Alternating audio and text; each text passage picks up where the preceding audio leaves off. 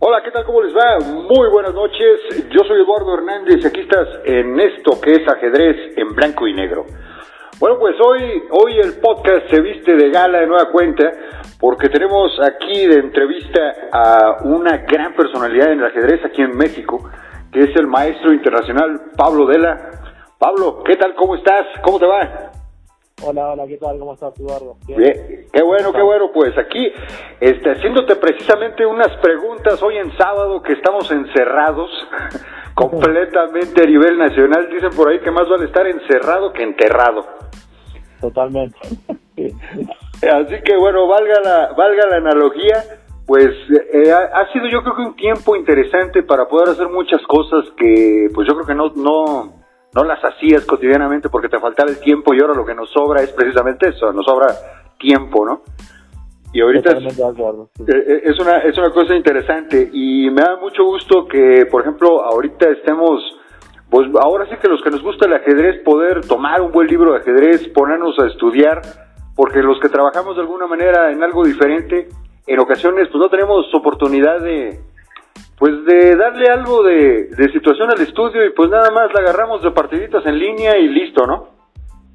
Sí, sí, totalmente, totalmente. La verdad que ahora hay mucho más tiempo para para lo que es el ajedrez, hay para hacer muchísimas actividades que, como como decís vos, en, en la vida cotidiana no a veces no podemos, ¿no?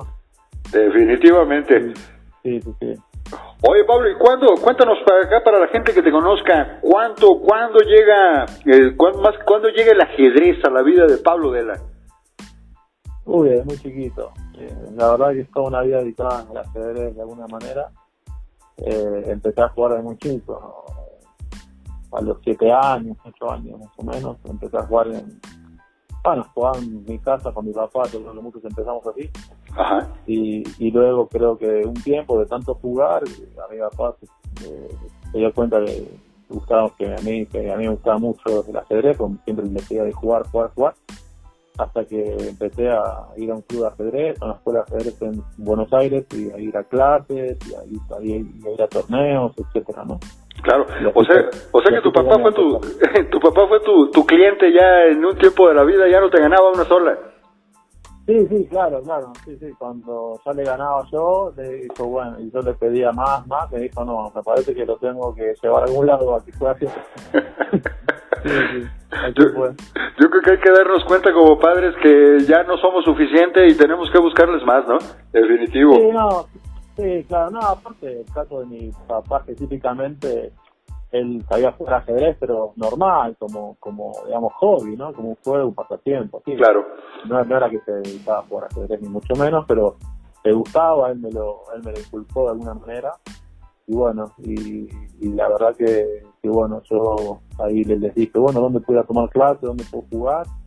Y, y fue que me llevó a un torneo que vimos en, en el barrio, en un barrio en Buenos Aires, en Villa Martelli. Eh, vimos un torneo, me llevó un torneo infantil. Eh, bueno, mi primer torneo me dieron mate pastor, hice, hice tres puntos y medio, y ahí me dicen, ¿y por qué no vas al, club de ajedrez, no? De Villa que, también tenía una, una escuela de ajedrez. Y, y ellos no me llevaban, ni, ni mi mamá, mi papá, porque pensaban que era para, para, para gente grande, digamos, ¿no? Claro. No, también hay clases para chicos, ah, bueno, y ahí fue cuando empecé y de ahí no paré. Perfecto. Sí, Y ahora sí que ya no, ya no lo soltaste. Sí, no, totalmente. Sí, sí, sí. Dicen por ahí algunas personas que conozco que es literalmente como las drogas, el ajedrez. Una vez que lo tomas, ya no lo dejas. Sí, sí, sí. En mi caso fue una, un- fue una actividad que me, me atrajo mucho de chico, me gustaba mucho. Me la pasaba jugando ajedrez, estudiando ajedrez, mirando ajedrez, todo, todo el tiempo. Estaba en el colegio y lo único iba al colegio a clase y, y pensaba en el ajedrez. eh, y bueno, y como me empecé a destacar de muy chico en el club de ajedrez, me empecé a destacar mucho. Eh, lo, lo de este club de Villa Martelli me llevan a un torneo a Uruguay con una con un match con otro club después donde me destaqué fui mejor jugador del torneo después me llevan a un torneo a Canadá tuve la suerte de, de jugar un torneo en Canadá con, con este club con Villa Martelli Ajá. y bueno y también me destaqué fui el mejor jugador del torneo y entonces me empecé a destacar de muy chico Y, bueno, y ya y después empecé a jugar torneos nacionales. A los, mi primer campeonato argentino fue el sub-14, no fue porque no sé por qué tardé un poco en jugar los nacionales. Eh, y bueno, y empecé a jugar ahí los torneos nacionales en sub-14.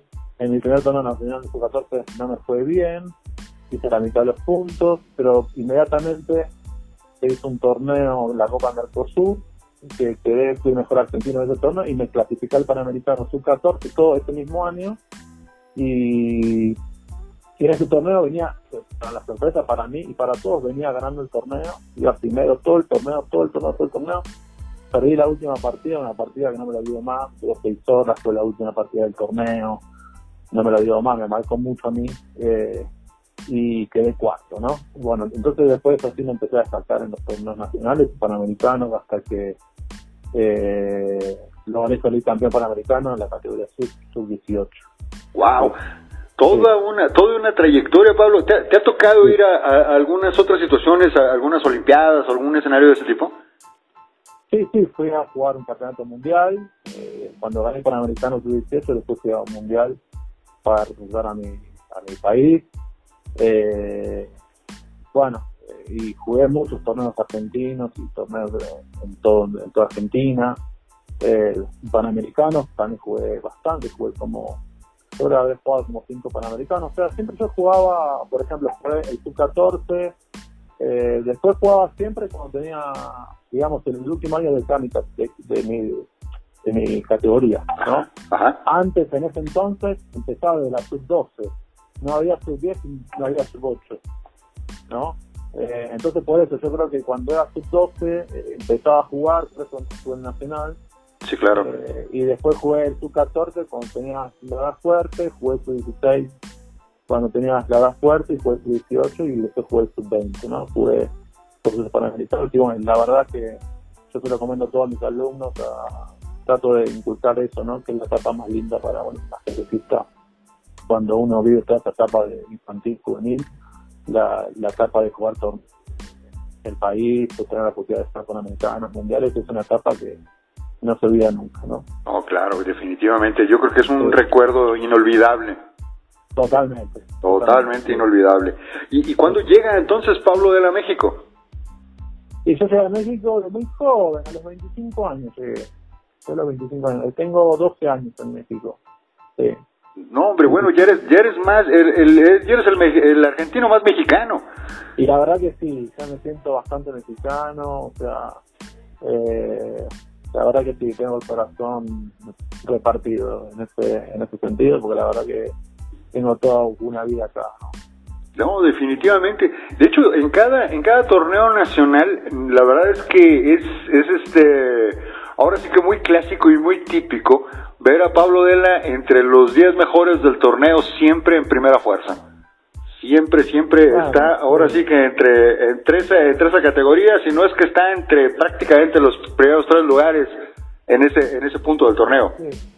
Depende de los torneos, no tanto. Ojalá, bueno, tengo torneos buenos y torneos malos, siempre trato de dar lo mejor en los torneos, ¿sí? Me gusta, bueno, todavía no, no pierdo esas ganas de jugar torneos, aunque aunque cada vez estoy más enfocado en lo que es el entrenamiento para chicos, las clases, todo, todavía me, gusta mucho jugar, de hecho el año pasado jugué muchos torneos, siempre trato de, bueno, me tomo los torneos también como eh, para salir un poco de la rutina, o sea, no, no, no es, no, no me considero un jugador muy profesional en ese sentido, porque el ajedrez no es tan profesional en México y ni siquiera en México, en Latinoamérica un poco, ¿no? Claro. No, que los jugadores no se pueden dedicar nada más a jugar ajedrez, ¿no?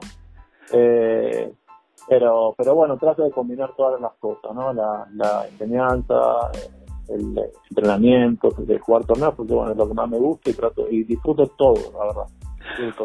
Aquí, aquí hay una cosa que me, que me lleva a preguntarte, de alguna manera, yo creo que es interesante para el público. ¿Cómo se prepara Pablo Della para un torneo? O sea, me refiero física y mentalmente, o ajedrecísticamente hablando. Y bueno, esa es una pregunta bastante difícil de contestar, porque capaz eh, mucha gente piensa eh, cómo se preparan los maestros, ¿no? Para jugar los torneos. Eh, y la verdad, como te, estaba diciendo antes, ¿no? En mi caso, trato de combinar todo, el tema de la enseñanza, el entrenamiento, eh, los torneos, hay momentos del año donde juego más torneos que en otros momentos, hay momentos del año donde doy clases y entreno chicos más que los torneos, ¿no? Claro. Eh, entonces, a veces, a veces tener una, una, una, preparación específica para un torneo es bastante difícil, ¿sí?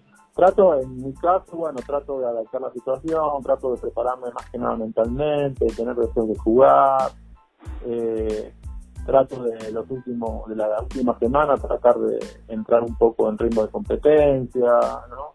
Eh, pero no, no hago una gran preparación, por lo menos en esta etapa de mi vida, cuando era, cuando era chavo, más chavo, así en los torneos sí me, preparaba muchísimo, ¿no? Eh, me preparaba muchísimo para, para los torneos desde el punto de vista de las aperturas, o sea, eh, el tema que estoy yo, en mi caso, estoy constantemente todos los días viendo ajedrez, ¿no? Claro. Eh, o sea, eh, quizás no un entrenamiento así específico como debería ser, pero estoy todos los días viendo ajedrez, aparte, aparte juego con mis alumnos de la universidad que están bastante bien, hacemos entrenamiento siempre. Entonces a mí eso me ayuda para, eh, de alguna manera, mantenerme en forma, ¿no? Eh, entonces, pero bueno, eh, eh, de todas formas me cuesta bastante. Me cuesta bastante hacer un entrenamiento así fuerte para, para los torneos, decir totalmente honesto. Pero fíjate que ahorita, ahorita que dices eso, yo platiqué con un entrenador hace, hace tiempo y me dijo una cosa que no me hizo mucho sentido, porque decía, es que lo que pasa es que como yo doy clases de ajedrez, bajo mi nivel para torneo. ¿Tú crees que eso sea cierto? Sí, sí, sí, eso es totalmente normal, normal cuando uno da clase de ajedrez baja el nivel de competencia. Eh, pero bueno, también ahí hay un, hay un punto importante, dependiendo qué clases uno da, qué tipo de clase da. Si das clases muy iniciales a chicos que empiezan a jugar ajedrez o con cosas básicas, ¿no? aunque, aunque, aunque sean chicos que jueguen bien, pero estás dando temas elementales, que para uno es bastante fácil, entonces eh, uno uno baja el nivel. Y a mí me, ha pasado en, muchos en muchos momentos en mi carrera que tal vez, eh, por ejemplo, cuando acá en México mismo, hace muchos años, yo que estaba de, tuve una etapa que yo daba clases en escuelas y cosas así, ¿no? Eh, entonces esa etapa me, hizo bajar bastante el nivel, y porque estaba viendo ajedrez cosas bastante básicas, ¿no? Pero eh, pero si das clases a alto rendimiento, ¿sí? con chicos que jueguen bien, etcétera. Esto te obliga también a estudiar más, ¿no? Y a prepararte más. Eso te, eso te obliga a, estar en forma, a, preparar materiales actualizados, todo, y eso ayuda, ¿no? Yo pienso que eso, eh, en mi caso, sí ayuda para, para, para ver ajedrez y compensar un poco la falta de entrenamiento, ¿no? Definitivo. Definitivo. Yo creo que el, hecho de tener las bases ya sólidas y bien marcadas y bueno, seguir entrenando con chavos que, que te exigen más todavía, porque digo, eh, la, la, juventud sigue exigiendo más y más y más, ¿no? Y pues por, por ende uno como docente pues tiene que crecer más y más. Así, así que eso eso te hace también estar en forma, ¿no? Tener aperturas aceitadas, tener táctica bien aceitada. y sí, no, la verdad que sí, eh, de alguna manera eh, yo, yo soy partidario de que la combinación entrenador-jugador es muy buena para los alumnos. ¿sí? Para, por, lo, por lo menos para los alumnos de alto rendimiento que buscan, eh, eh, digamos, eh, progresar ¿no? en los, torneos a nivel nacional y así, ¿no?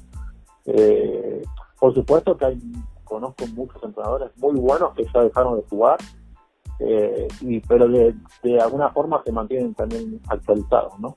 No, sí. Que de, todas formas te los encuentras en cualquier torneo y juegan durísimo todavía. Sí, sí, claro, claro. Sí, sí, sí. Hay, hay muchos casos. Sí, sí. No, no, no, qué bárbaros. Eh, ya tengo, tengo, otra, otra pregunta, Pablo, de alguna manera que este es de cajón que te la tengo que hacer. A ver, dale. a ver, muy complicada. No, no, no, no, definitivamente no. Por ejemplo, esta, ¿cuál es la partida que más recuerda a Pablo Dela y por qué la recuerda? Uy, Dios. Es complicado, patrón. Partida mía, uy, no sé. bueno. Bueno, esta partida que te conté de su 14 es una partida que me marcó, yo perdí, que es una partida de lucha que me, que me marcó mucho. Yo creo que ahí se, se refleja un poco mi, mi, mi espíritu de lucha cuando era muy chico, ¿no? Para querer ganar las partidas. Ajá. Eh, pero bueno, hubo muchas partidas que me, que me marcaron, la verdad. Eh, eh, ay, no sé, me siento una pregunta complicada. es que jugué tantas partidas, pero sí hubo muchas partidas eh, importantes para definir torneos eh, a nivel. eh, cuando quedé campeón panamericano, la última partida me la acuerdo como si fuera ayer, ¿no? No, claro. Sea, hay partidas claves que jugué en México también torneos abiertos y eh, pero bueno la verdad no, no se viene una perdóname que no te la pueda contestar Ya, pero sí, Bueno. pero sí se me vienen muchos muchos momentos bueno. o sea yo trato de disfrutar o sea to- to- todos los torneos y, y me acuerdo de muchas partidas por ejemplo ahora estuvimos en una gira eh, eh, el año pasado en España y y tengo par- un par de partidas que, eh, que me han marcado, ¿no? O sea, eh, todavía las tengo muy, muy presentes, ¿no? Eh, y, que no y que no necesariamente son partidas que he ganado, también me acuerdo las que he perdido, así que, eh, pero sí, tengo, tengo bastante. No, es que se valen, la- hasta las que uno pierde le dejan a uno enseñanza, porque verdaderamente, fíjate que hasta el hecho de que, ¿cómo te diré? Nadie, nadie experimenta en cabeza ajena, ¿no? Es decir, cierto error. Pero yo creo que hay partidas tan, pero tan memorables que dices, no hombre, aquí sí que no la gané, pero aprendí un montón. Ah, no, claro, sí, sí, hay, hay muchos, tengo, tengo muchas partidas así, posiblemente más las que pierdo de las que gano, que me, me las acuerdo más las que esas. Eh, las, que te, pero- las que te dejan la enseñanza.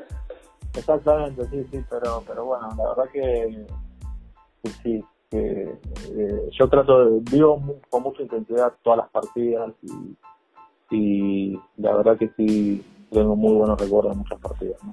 Porque, por ejemplo, en este, en este punto en particular, ¿cuál es el jugador favorito de Pablo Dela? Desde los clásicos hasta los más modernos. ¿Cuál es el, el jugador que diga Pablo Dela? Este tipo lo admiro. Ah, bueno, la verdad que me gustan muchos jugadores, me- eh, o sea, tal vez la respuesta natural de mucha gente es, ah, bueno, Chris Fisher, Gasparov, ¿no? son los que más nombra la gente. Por supuesto que son monstruos, porque me encantan las partidas de Gasparov, de hecho vi muchas, pero me gusta mucho Mikar Pop, me gusta mucho Mikar Pop, eh, y de los de los actuales me gusta, bueno, de los actuales me gusta mucho Anand, Anand es un jugador que me encanta.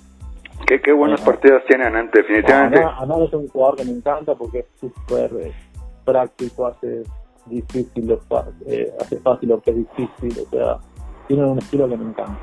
Y por supuesto, bueno, Magnus Carlsen, por supuesto que es un estilo súper completo, pero así que yo vea partidas y me gusta, las la ganan, yo las, las discuto mucho, pero pero bueno, a mí, a mí me gusta ver un poco de todos los jugadores, ¿no?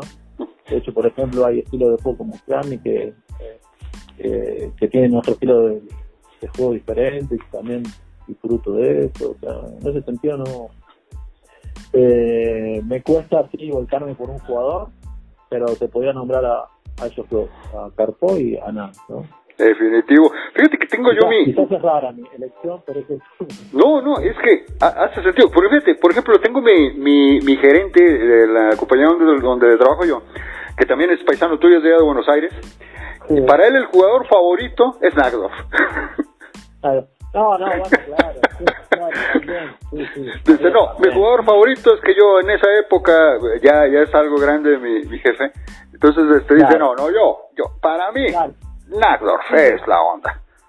Sí, O- sí, claro, yo en mi caso como yo empecé mucho a jugar en ya en la década del, bueno, cuando empecé a jugar los torneos eran el año 95, cuando era sub 14, por ahí.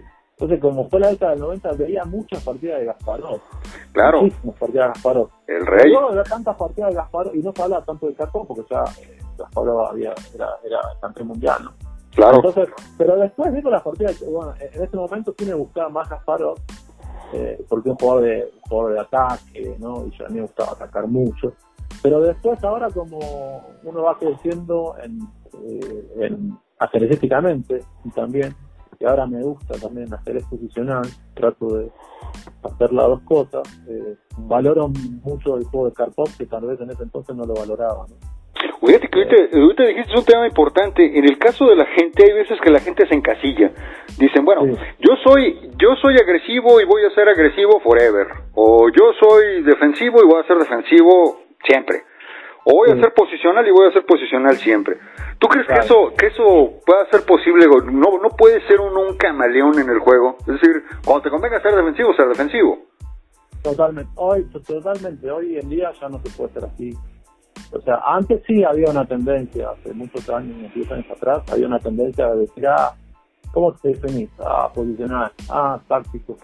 Ahora ya eso no, eso no se puede. O sea, para hacer un buen ajedrecista, un buen ajedrecista tenés que ser buenos en todas las fases del juego, en, todos los aspectos del juego. Eh, digamos de que de alguna manera uno tiene siempre una, una tendencia. Hay hay ciertas posiciones en el ajedrez, ciertos momentos que uno puede elegir entre una jugada posicional o una jugada para entrar a posiciones complicadas, ¿no? O una jugada más táctica, por así decirlo. Hay veces que sí se puede, pero la mayoría de las veces no. La mayoría de las veces un jugador se tiene que adaptar a la situación. Claro. Si tenés que, si sos un jugador posicional y la posición pide atacar, hay que atacar si sos un jugador eh, de ataque, pero que tenés que defender y, jugar un final o lo que sea, no sé, por poner un ejemplo, tenés que hacerlo. Y en eso, todos los campeones mundiales hacían eso, ¿no? Eh, por ejemplo, Karpov era un jugador muy posicional de maniobras, pero hay muchas partidas de Karpov ganando por, por, ataque, ¿no? Claro. bueno, y Magnus Carlsen yo creo que ahora es el, digamos, eh, es la muestra de, todo esto, ¿no? Él juega bien todo. Sí, sí, sí, es literal. Yo, creo que el ajedrez ha ido evolucionando de una manera tan, pero tan grande y tan fuerte que ahora no solamente es el estudio ajedrecístico como se hacía antes, ¿no? Sino simplemente ya nos dimos cuenta que también el ajedrez es un deporte emocional, donde las emociones juegan una parte muy importante en cada jugador. Totalmente, totalmente de acuerdo. Yo soy eh, muy partidario de inculcar eso con los alumnos eh, eh, y con, la gente que se habla ajedrez, ¿no? De la, de la cuestión emocional, la partida, la cuestión psicológica. es muy fácil agarrar una partida, después checarla con el módulo de la computadora, pero en realidad es muy superficial. Hay muchas hay muchas eh, emociones, sensaciones que ocurren durante la partida, porque se toman las decisiones, porque se hacen las jugadas. Esto es todo el mundo, ¿no? Sí, claro. Entonces, y es, es una parte que tal vez está un poco descuidada, eh, pero bueno, los grandes maestros o los, jugadores fuertes lo tienen en cuenta siempre, ¿no? O sea, todos estos factores psicológicos para... Eh, de hecho, ahí en, en, este tipo de cosas es donde los jugadores en y jugadores hacen la diferencia, ¿no? Claro. Por ejemplo, ¿qué, ¿qué, es lo que piensa Pablo Della cuando ya se enfrentó contra un jugador con el cual perdió a lo mejor una, una partida anterior, en otro torneo anterior? Este, ¿Te concentras que es un torneo diferente y es un jugador diferente y tú también eres un jugador diferente? ¿O cómo, cómo, cómo piensa Pablo Della en ese momento? Pues bueno, sí, depende. Eh, siempre influye un poco, ¿no? Cómo vas contra un jugador.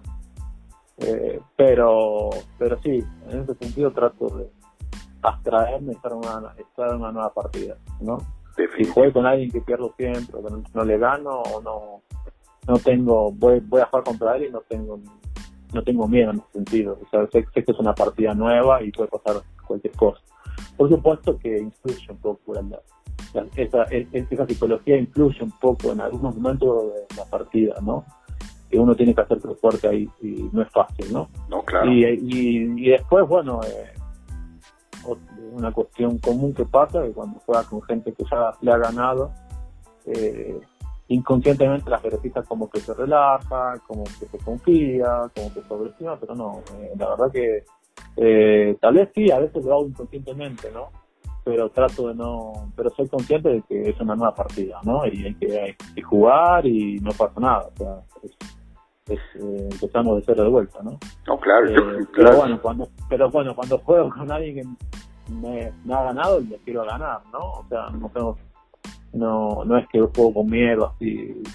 Eh, pero bueno, y es algo importante porque el ajedrez realmente no, no se puede jugar con, con miedo, tienes que jugar con actitud. Si sabes que si no vas seguro al tablero, eh, eh, tranquilo que vas a perder. ¿eh? Sí, sí, sí, No, hay, no hay vuelta de hoja. Para mí es uno de los deportes más injustos que existe en este mundo.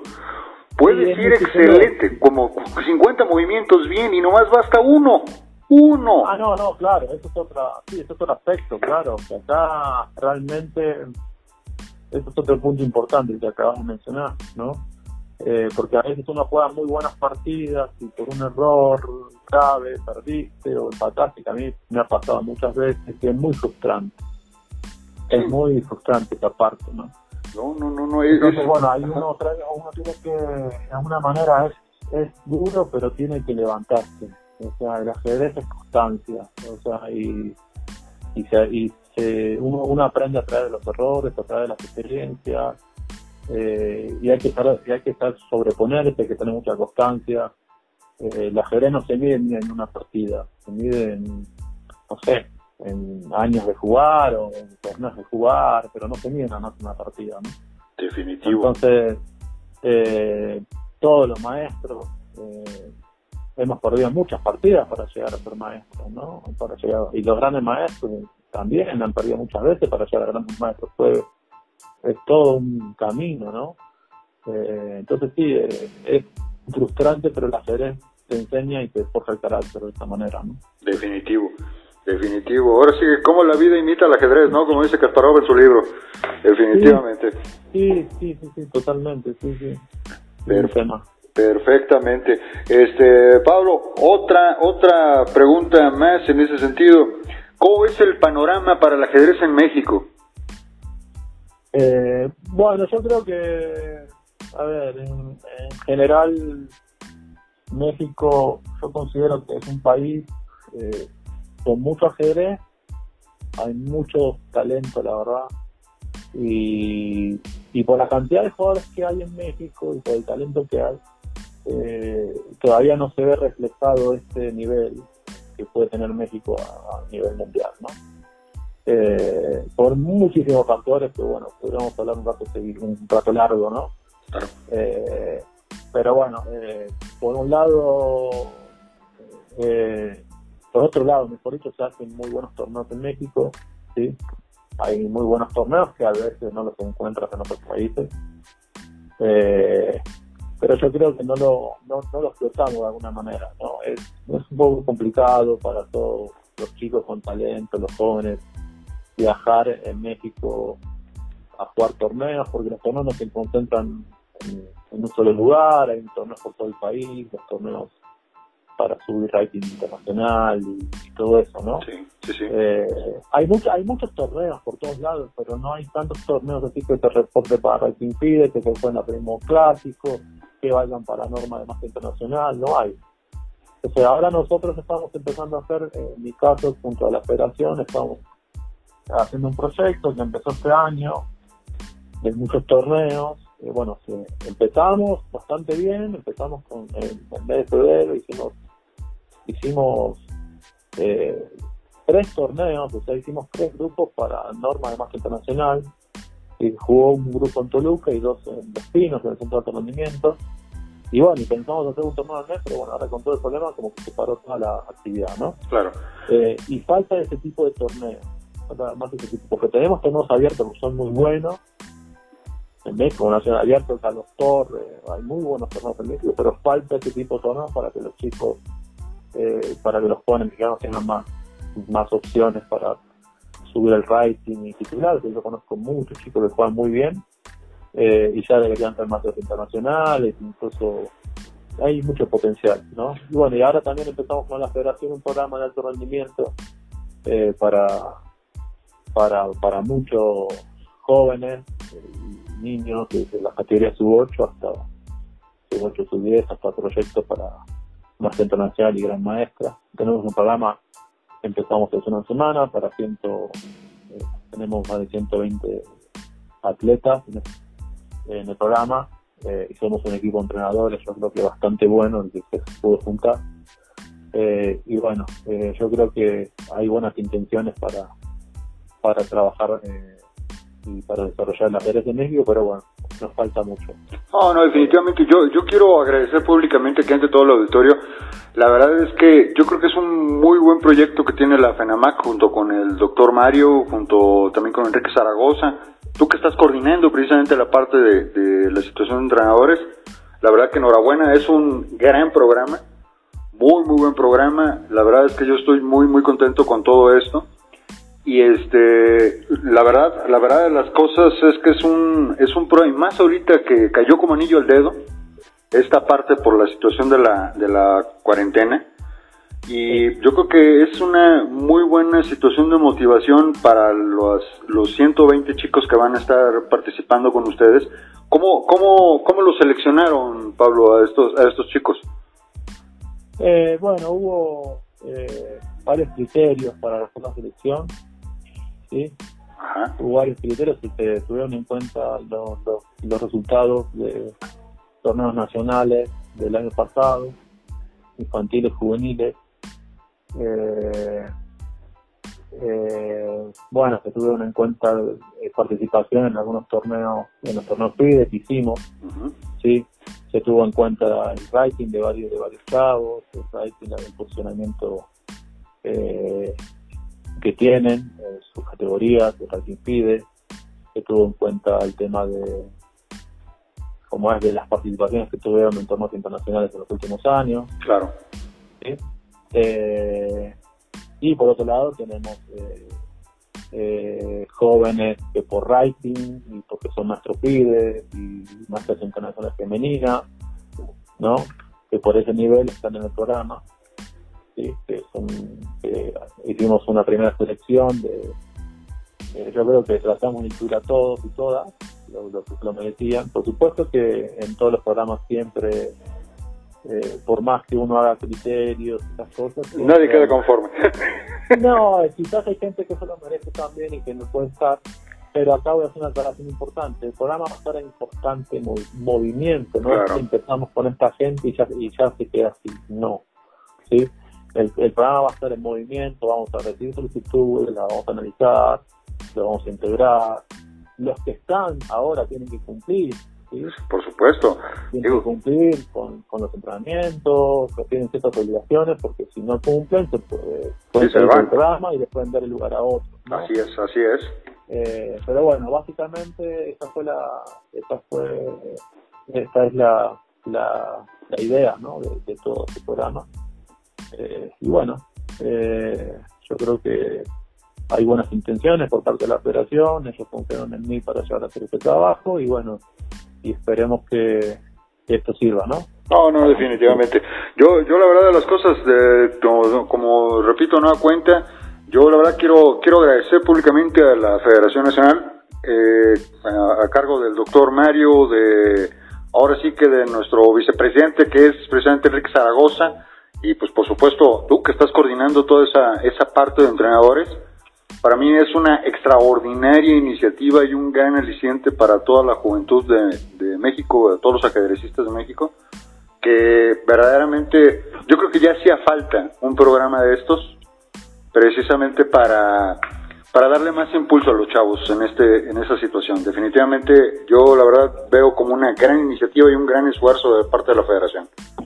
Sí, la verdad que bueno, cuando estábamos haciendo esto, todo este proyecto que llevó muchos meses de preparación, eh, estaba el tema de los tanto rendimiento que lo que está estancado por esta situación, pero veníamos ya pensando el tema de las clases online, ya lo veníamos planeando, eh, y bueno, y las cosas se dieron así, para empezar justo en este momento delicado de, de este virus y todo esto que estamos viviendo.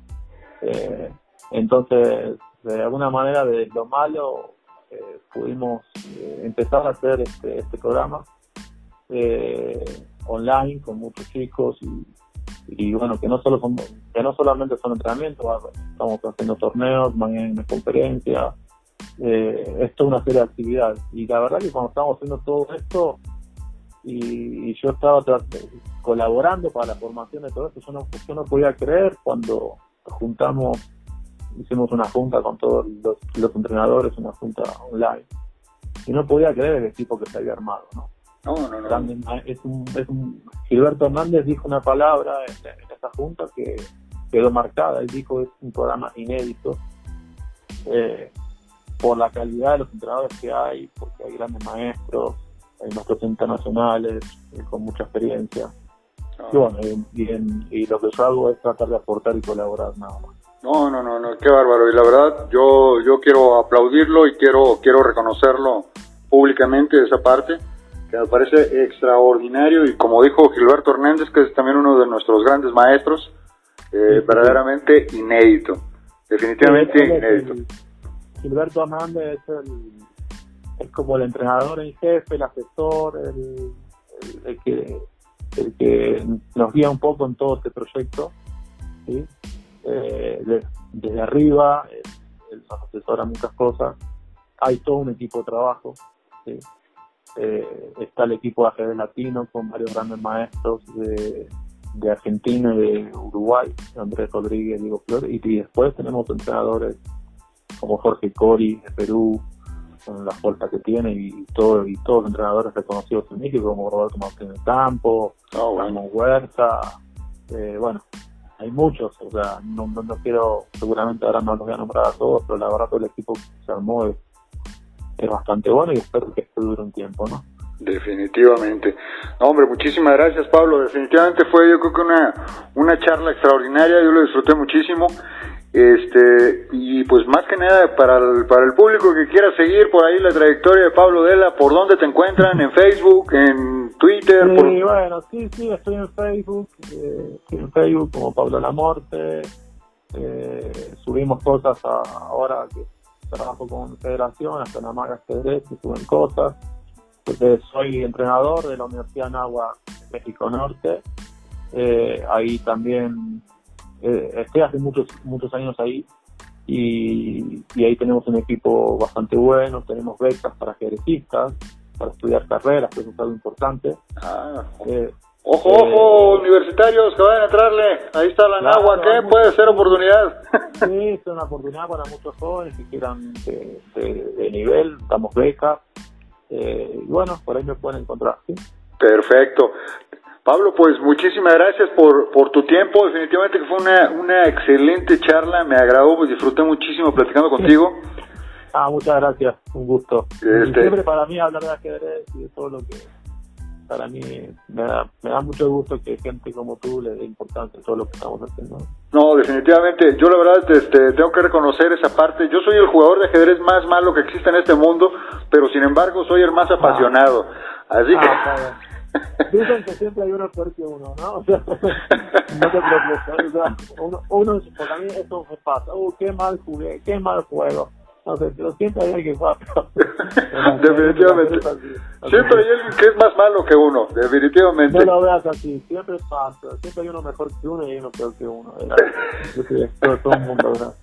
No, no te sientas, eh, eso está bien y la verdad que hablando en serio, eh, eh, no, gente como, como tú que valora lo que estamos haciendo con, el ajedrez, que, y ojalá que bueno, que esto estamos empezando y espero que dure y, espero que sea para el bien de las ajedrez mexicanas. ¿no?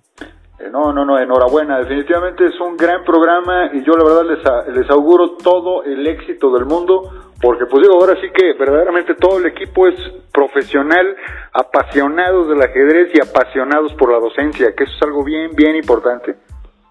Sí, totalmente. La verdad que todo, todo el equipo, la verdad, que se formó realmente como vos lo decís, vivimos del ajedrez, vivimos el ajedrez intensamente, estamos todo el día con el ajedrez de alguna manera, nos gusta lo que hacemos. Entonces, eh, no solo mi caso, sino el caso de todos los, todos los entrenadores que están en el programa. ¿no? y, y lo más importante que, bueno, que, a veces es complicado, eh, se, se, se armó una, un equipo bastante lindo y muy y muy unido de entrenadores que nos ayudamos constantemente. Eso es extraordinario. Nos, estamos ayudando y estamos todos estudiando para el mismo lado. Eh, y la verdad que la, la, la predisposición de todos los entrenadores para trabajar en para trabajar en equipo eh, hasta ahora ha sido excelente y eso es algo es un dato no menor ¿eh? es algo complicado. Claro, claro, sin duda alguna. No, no, no, pues eh, definitivamente enhorabuena Pablo, yo creo que va a ser todo un éxito, así como esto, dicen que para dar una caminata de un millón de kilómetros va hasta el primer paso. Yo creo que ya se dio el primer paso.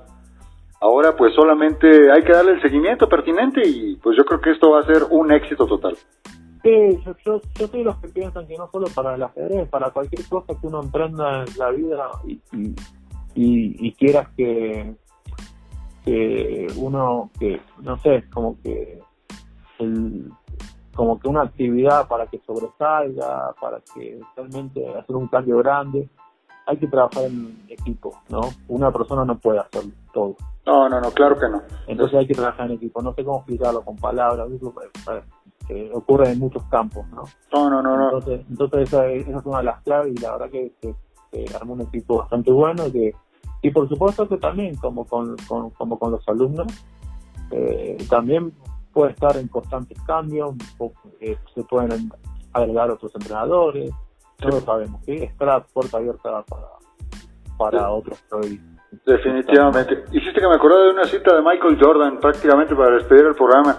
Él, decía, el trabajo individual gana juegos, pero el trabajo en equipo y la inteligencia ganan campeonatos.